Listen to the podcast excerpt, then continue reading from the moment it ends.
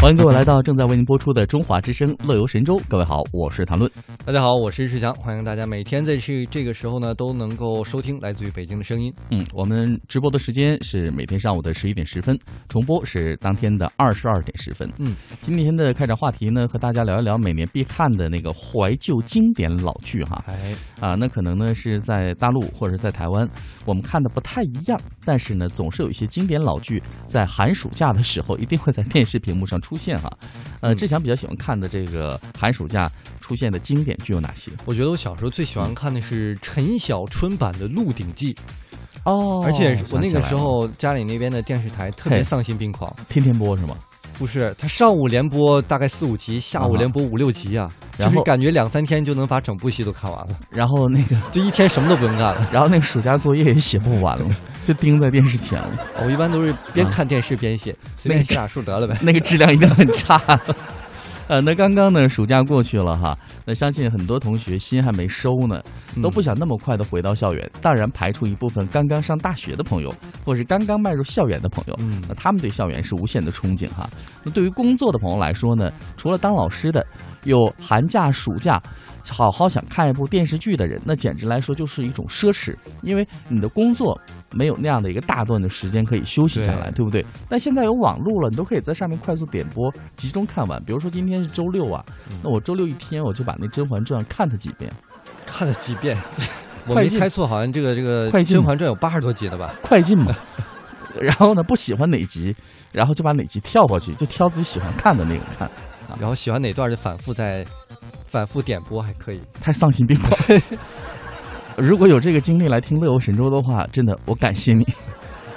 我觉得可能啊随着年龄增长，再看这些老剧，跟当年的心情也其实不一样。完全不一样。当年觉得嗯《西游记》但是这好几百集啊，还不得？还有那个叫什么？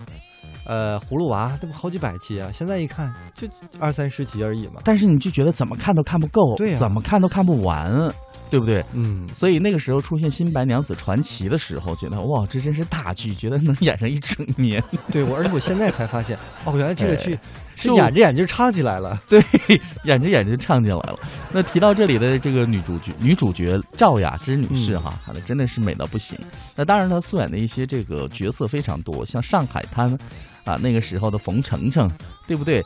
真的俘获了多少男男女女的心呐、哎，那就是后来我们又说的《新白娘子传奇》，那里面你看她的身段、她的唱腔啊，虽说不是她唱的，但是人演的真好。而且还有一部就是每年暑假，现在央视还会重播的，嗯哼就是《西游记》。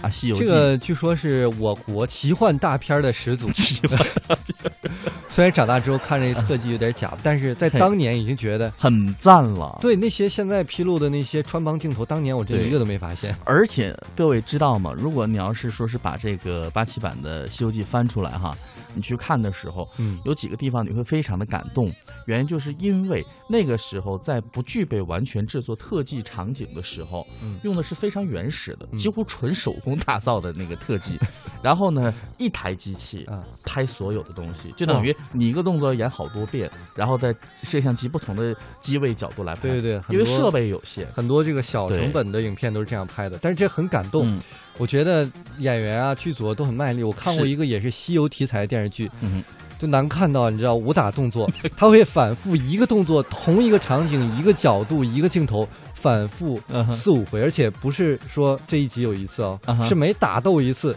每一个人的动作都要反复来几次，我只我觉得是丧心病狂。他是真的是为了拉那个时长啊对，啊！那还有呢，就是八三版的《射雕英雄传》哈，港版的《射雕英雄传》，那你看翁美玲的黄蓉，那一颦一笑、一举一动，都让大家对这样一个女子是呃念念不忘。那虽说呢，她已经离开我们了，但是呢，提到黄蓉，大家第一印象的这个原始版的角色，就还一定是翁美玲。那只有她呢。才符合这个人物角色的一个特性，就像那个林青霞，她把东方不败演到一个极致，谁再来演都是山寨的，都是假的，对，对不对？都是西方失败。不是，但是你知道，我现在一个感觉就是，天天失败，虽然这个很多老剧吧，嘿，已经觉得特效很渣了，嗯，但是我们再看，还是觉得新拍那些永远比不上这些老的经典。没错，你觉得差太远。例如新版的《西游记》，那个特技做的真的很好，但是那个妆化的着实太妖怪了。就妖怪一定要是那么妖怪吗？妖怪白瞎了那钱了。对妖怪一定，你就不能美化一点吗？他也会幻化成人形的呀。对呀、而且包括那个上海滩，嗯小明哥真的是很帅，但是就是跟发哥比少那么一点点味道，我觉得。真的，你就会觉得这个一个是城里的这个，呃，一个是城里的这个这个一个是黑社会大佬，一个可能就是这个一个国际范儿的，完一个是屯儿里的，比较村儿是吧？啊，还有呢，就是这个《红楼梦》啊，这个八七版大陆的《红楼梦》也真的是相相当值得一看哈。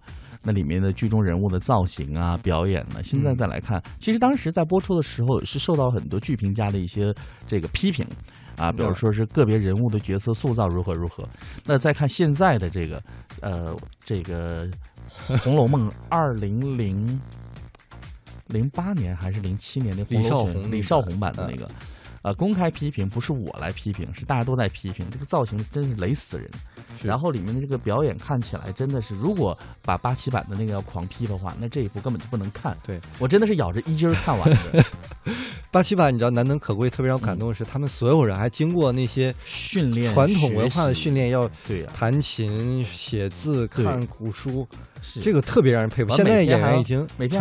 每天还要练身段儿。对，啊，现在呢，就是这个美其名曰的关在一起，大家研读剧本，啊，其实呢也就是那么回事儿啊。对，啊还减什么肥呀？你给我画个六块腹肌不就完了吗？做个特技不就完了？PS 一下哈。呃，这个敬业精神呢是有待商榷啊，需要再努力。其实提这些呢，就是希望大家做事情能做得再更精细一点哈。嗯那还有一部戏呢，一定要提，就是那个《还珠格格》呀，啊。我记得我在这个上学的时候呢，比我年纪低的一些小同学们呢，高喊着我要回家看《还珠格格》，这是个多音字嘛？而且现在好像最经典的还是一二部，后来也续拍了，也重拍了，这不对了，差强人意。对你就会觉得那个茶已经泡了三十多遍了，已经变成水了，没有那个味道了。嗯，所以呢，呃，赵薇也是塑造了一个小燕子不可替代的角色，就是你看后来，呃，是叫黄，呃，那位女演员，大陆的黄姓女演员，啊，她饰演赵薇，好，她饰演小燕子嘛，然后你就会觉得怎么这小燕子变性格了？这是小燕子的女儿吗？